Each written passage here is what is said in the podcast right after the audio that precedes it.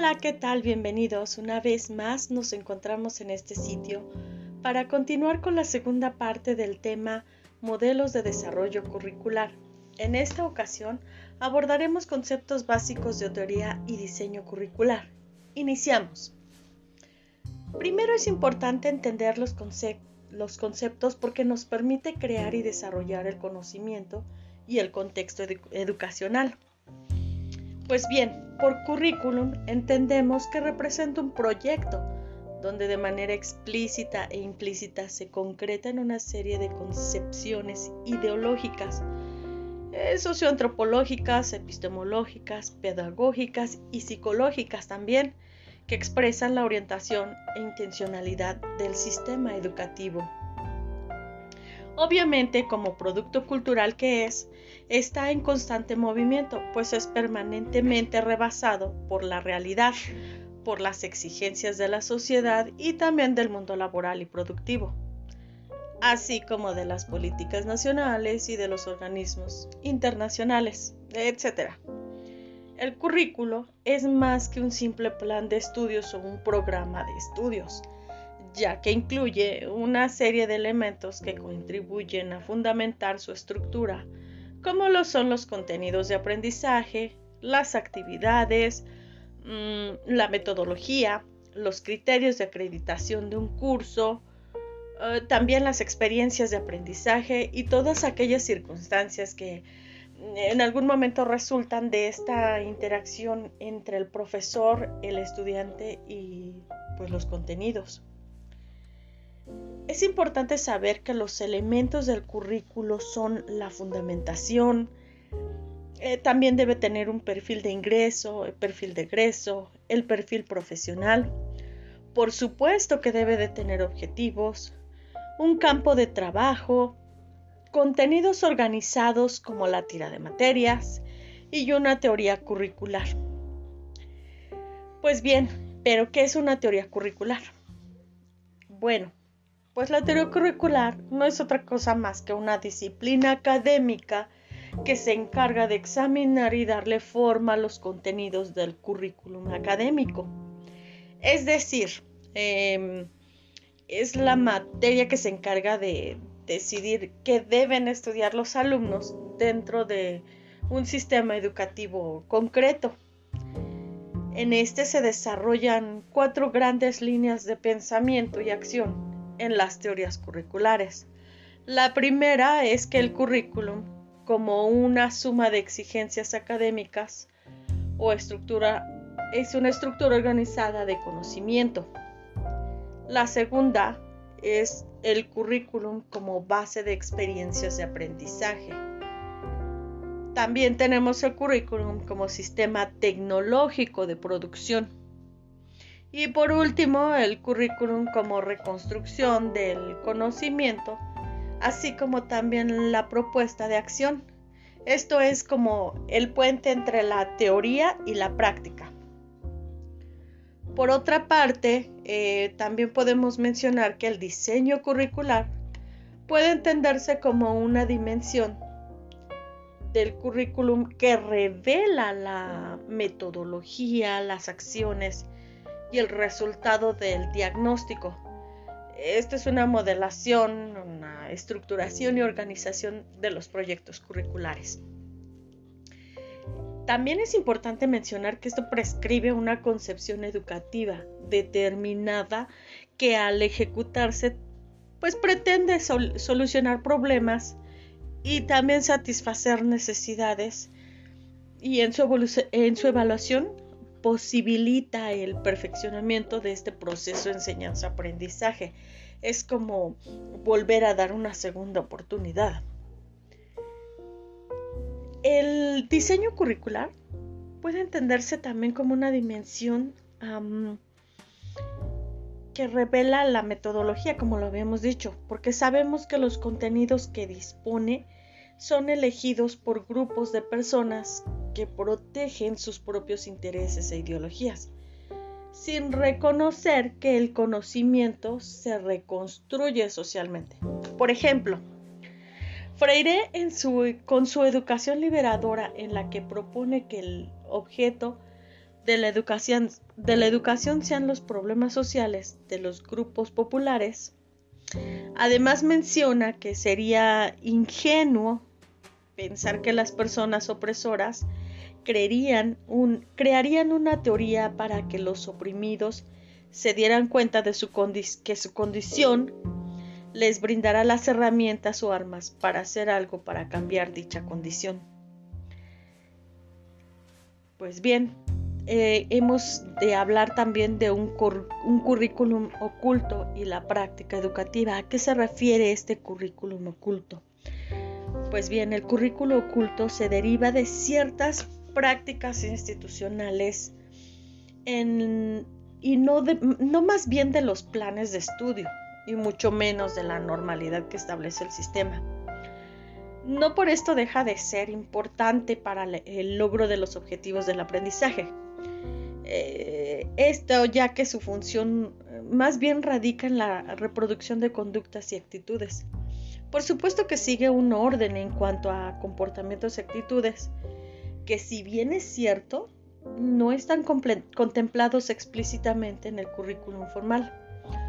Eh, por tal motivo, es de suma importancia el ejemplo que brinda el profesor dentro de la institución, ya que al mismo tiempo intercambian conocimiento y pueden generar a alumnos con valores y actitudes positivas. Esto más bien es como una teoría de la reproducción social. Pues bien, eh, hemos eh, abordado estos em,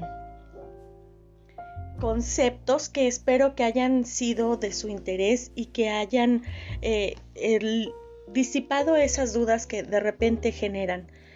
los esperamos en la siguiente cápsula para abordar otro tema de los modelos curriculares. Este es el tema, será el tema de modelos curriculares como tal y lo abordaremos en la siguiente cápsula. Adiós.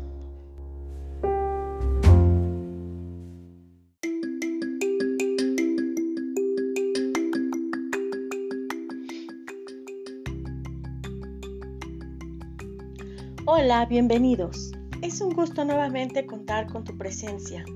El día de hoy hablaremos acerca de los modelos curriculares y los autores de cada uno de ellos. Así que comenzamos.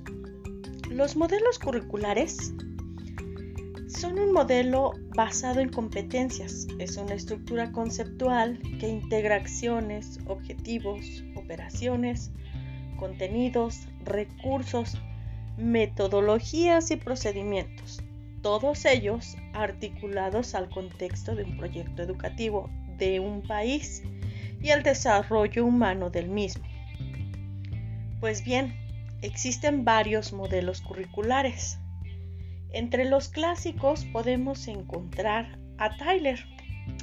Para Tyler, el currículum lo componen las experiencias de aprendizaje planificadas y dirigidas por la escuela, en orden a conseguir los objetivos educativos tan anhelados. Aparece así como el conjunto de objetivos de aprendizaje seleccionados que deben dar lugar a la creación de experiencias apropiadas y que tengan efectos acumulativos evaluables. Todo esto con la finalidad de que puedan mantenerse en el sistema en una revisión constante para operar en él las futuras reacomodaciones. Las decisiones en relación a los aprendizajes que deben ponerse en un programa de estudios, pues deben de ser, según Tyler, un análisis de variadas investigaciones sobre los educandos y su contexto social, así como sus necesidades, su cultura y las funciones de los contenidos toda la información y recopilación que se haga de estas investigaciones, Tyler las denomina fuentes.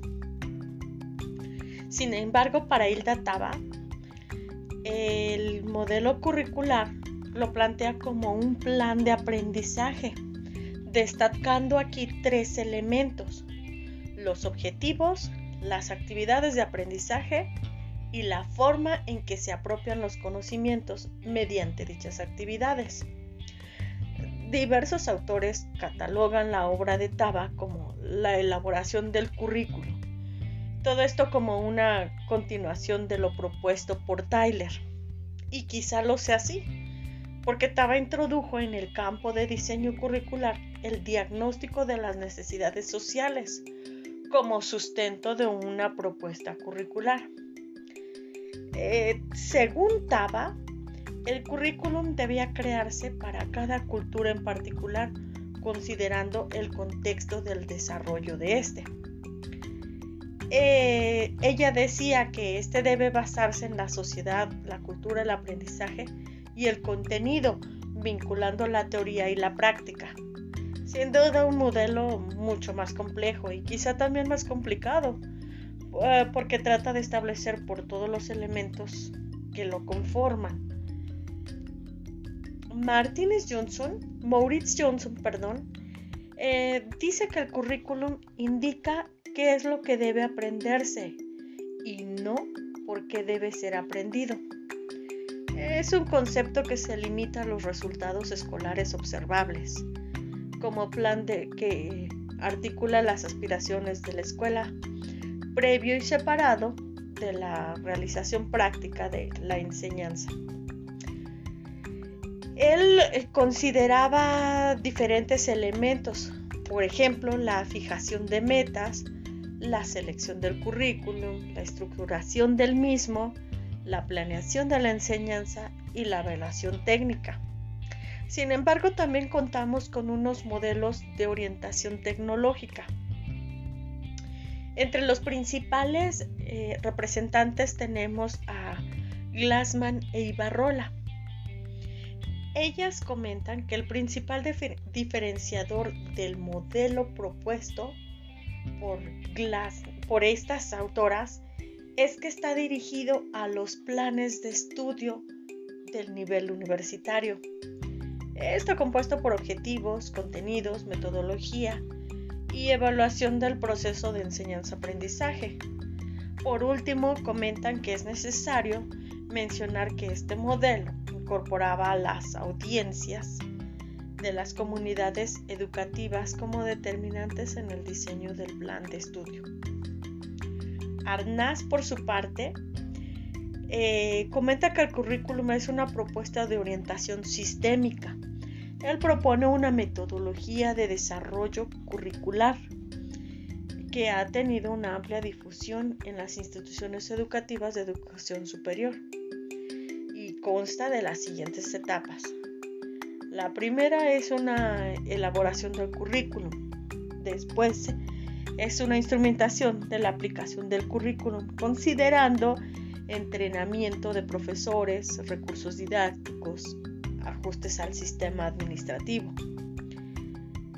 Posteriormente viene la aplicación del currículum con una instrumentación del mismo y la evaluación del currículum que el sistema de la evaluación, las cartas descriptivas, el plan de estudios y los objetivos curriculares pertenecen al mismo. Sin embargo, además de todos estos, tenemos también los modelos curriculares de orientación psicoeducativa. Su representante es César Cole. Él comenta que el modelo de diseño curricular base asume una concepción constructivista del aprendizaje escolar, en tanto sitúa la actividad mental constructiva del alumno con base en los procesos del desarrollo personal que trata de promover la educación escolar. Una concepción constructivista muy apegada a la teoría de Piaget. Eh, esta de intención pedagógica, pues pueden recrearse las condiciones adecuadas para que los esquemas de conocimiento que constituyen el estudiante sean los correctos y diversos. A partir de los análisis socioantropológicos, psicológicos, pedagógicos y epistemológicos, establece tres niveles de concreción el primer nivel especifica los objetivos generales del ciclo, las áreas curriculares en función de las cuales define objetivos generales y terminales. Entonces, Los bloques de contenido se desglosan en hechos, conceptos y principios, en procedimientos, valores, normas y actitudes. Su segundo nivel lo realiza el análisis y la secuenciación de los bloques de contenido. Y para un tercer nivel dice que deben desarrollarse ejemplos de programación atendiendo a los diversos supuestos establecidos. Además de todos estos modelos, también existe un modelo de orientación sociopolítica. Este, este modelo surge como alternativa a los modelos conductistas Sí, claro que comparten el rechazo a los enfoques tecnológicos, a la visión psicologista del currículum y también se centran en el vínculo de las instituciones educativas y la sociedad. Estas resaltan la problemática social, política e ideológica de lo curricular. Lawrence Stenhouse considera que es posible un diseño curricular nacional fundamentado en la especificación de contenidos y principios del procedimiento. Su modelo hace hincapié en la relevancia de los contenidos vinculados a procesos de investigación. Schwab, por su parte, vincula con el paradigma hermenéutico y la metodología etnográfica y naturalista. Considera de índole práctico y no teórico los problemas que definen el diseño curricular y el desarrollo del currículum. Plantea en su propuesta también la necesidad de conformando el currículum a partir de la experiencia cotidiana de los alumnos, que no es necesario preestablecer en el currículum. Es posible observar que cada uno tiene su propia concepción curricular es imposible afirmar cuál es mejor que otro, ya que cada uno posee características propias y refieren la perspectiva de cada autor. Sin embargo, sí es necesario hacer saber que conforme la sociedad evoluciona, las necesidades de los estudiantes también lo hacen a la par. Por tanto, es posible sentar las bases de un modelo curricular apoyado en las anteriores teorías y aplicar los ajustes necesarios que requiere una sociedad actual. Agradezco el favor de tu compañía y te sigo invitando a que me acompañes en los próximos podcasts donde cerraremos los puntos más importantes de este relevante tema. Hasta la próxima.